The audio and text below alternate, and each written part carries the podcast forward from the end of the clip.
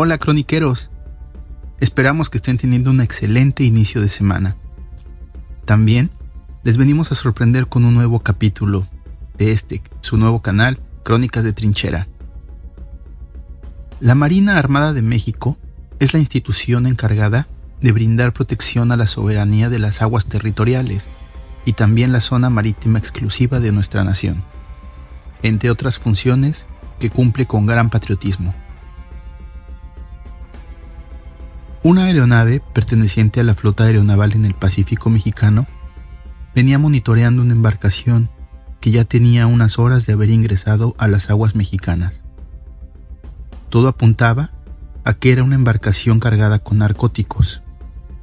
Contaba con bidones para recargar combustible y dos motores fuera de borda. En base a eso, se activan puestos de observación y se alertan las regiones navales para que, obviamente llegando el momento, se pueda intervenir y capturar dicha embarcación, así como disponer de personal ya sea en buques, embarcaciones para interceptar o aeronaves para darle seguimiento y también ayudar en dicha intercepción. También se coordina con unidades en la costa para que apoyen en toda la tarea de intercepción de la unidad. Estas unidades suelen ser con personal de infantería de marina. La embarcación sospechosa comenzó a bordear la costa, aproximadamente hacia nuestra posición. Establecimos un puesto de observación casi en plena playa, pero teniendo el cuidado de pasar desapercibidos, aprovechando la maleza y algunos manglares que se encontraban cercanos a la costa. Al mando de nuestra sección iba nuestro capitán. Nos ordenó también montar una seguridad perimetral. Durante dicha guardia, observamos que la lancha intruso entraba en nuestro alcance visual y se acercaba muy rápidamente a la costa. Se tocó zafarrancho de combate. Todos estábamos alerta y en nuestras posiciones. Así debía ser para poder lograr el aseguramiento. Teníamos que proceder con cautela, ya que generalmente los transgresores se encuentran armados y al verse acorralados son muy peligrosos. Teníamos que estar enfocados también en las tres cosas. Primero, asegurar a los transgresores. En segundo lugar, la mercancía ilícita. Y en tercero, la embarcación en la que se transportaban. En ese momento, Vigilancia Aérea nos avisa que se acercan por tierra otros vehículos también sospechosos a la posición que teníamos nosotros. Venían cruzando un sorgal y se aproximaban a la playa. Nuestro maestre le solicitó al capitán una escuadra para interceptar a los vehículos que se aproximaban a nuestra posición. Si los tienes, vete, contestó apresuradamente nuestro capitán. La escuadra se apostó para preparar la intercepción de lo que identificamos como una pick-up y varias cuatrimotos, todas ellas con personal que obviamente venía armado y eran parte del plan para poder desembarcar la mercancía ilícita. Los demás permanecimos a la espera de la embarcación que estaba a punto de dar el playazo. Los que primero hicieron contacto fue el personal que interceptó las cuatrimotos y la pick-up. Los delincuentes habían bajado de sus vehículos que dejaron a pocos metros de la playa para poder descargar con mayor facilidad la embarcación e inmediatamente subir la mercancía a dichos automotores. Justo cuando la lancha da el playazo, nosotros nos identificamos. Armada de México, tiren sus armas. Algunos delincuentes corrieron hacia los manglares cercanos y otros inmediatamente levantaron sus armas. En la confusión, dos de ellos, que estaban cercanos a la pick-up, levantaron sus armas de fuego contra nosotros. Tuvimos que abrir fuego. No nos dejaron otra opción. Los que se rindieron fueron asegurados, pero los que opusieron resistencia fueron neutralizados. Desde la posición del manglar en la que nosotros estábamos teníamos una clara visión de todo el panorama Así que cuando las dos personas intentaron oponer resistencia, fueron abatidos casi de inmediato.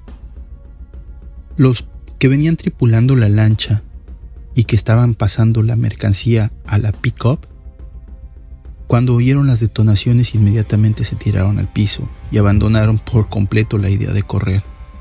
Sin embargo, aún estaban pendientes los que habían corrido hacia el manglar. En ese momento empezamos a escuchar un tiroteo. Era la escuadra que había ido a interceptar a los delincuentes que venían por tierra y se hacía cada vez más intenso. Esa escuadra estaba ya sosteniendo un enfrentamiento con los que habían huido por el manglar. El sonido de los cuerdos de chivo es muy distintivo y sabíamos que disparaban hacia nuestros compañeros y nuestros compañeros también repelían la agresión. Sabíamos que el apoyo venía en camino, lo habíamos solicitado y nuestro apoyo aéreo también nos había comentado que habían solicitado apoyo y no tardaban en llegar. Sin embargo, sabíamos que teníamos que contener la amenaza. Otra escuadra partió rodeando la posición desde la que disparaban los delincuentes para poder flanquearlos. Teníamos que proceder con cautela, porque sabíamos que en esa zona estaba disperso el grupo delincuencial no sabíamos dónde estaban exactamente, así que lo mejor era mantenernos sin ingresar al manglar mientras llegaba el apoyo aéreo y que pudieran rastrear a los delincuentes tanto desde el aire como vía tierra. Los minutos se hacen eternos. Me acuerdo que el primero que llegó fue un helicóptero de nosotros, de la Marina, seguido al poco rato de más unidades terrestres, varios minutos después. También llegaron elementos de la entonces Policía Federal. Empezamos todos juntos el rastreo de los delincuentes. Cuando ingresamos hacia el manglar temíamos algún tipo de emboscada, así que lo hicimos desde distintos frentes, pero en ningún momento desde frentes encontrados, para evitar hacer fuego cruzado y dispararnos entre nosotros. Después de rastrear la zona, encontramos algunos rifles de asalto tirados en el manglar. Algunos estaban semisumergidos.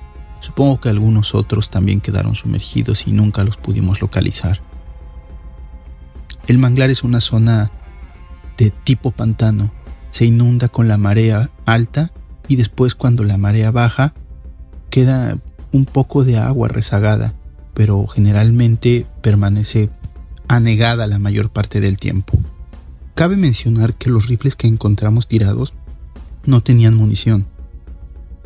Al correr hacia los manglares, los delincuentes, cuando se vieron sorprendidos por nuestra unidad, solo sus armas tenían el magazine o el cargador que las alimentaba y no llevaban cargadores extras, así que durante el primer enfrentamiento vaciaron completamente sus armas y ya no les quedó parque ni munición por gastar. Más adentro del manglar, pocos metros adentro, encontramos dos cadáveres. Supimos que eran inmediatamente de los presuntos responsables de la agresión porque traían chalecos tácticos.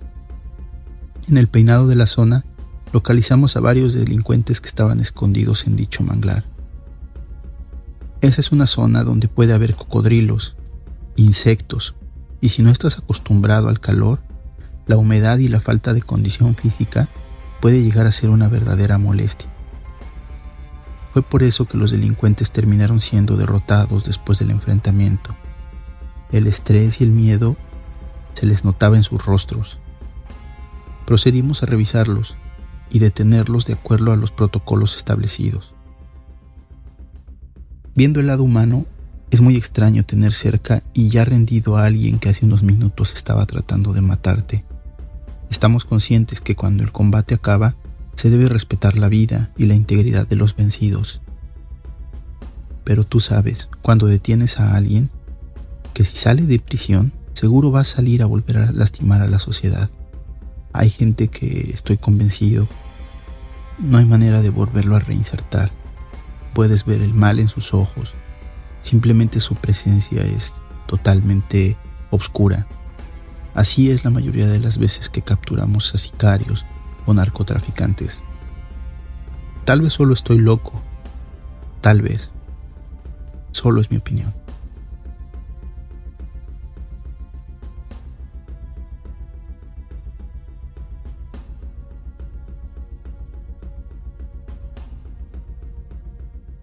Así es como llegamos al final de este capítulo.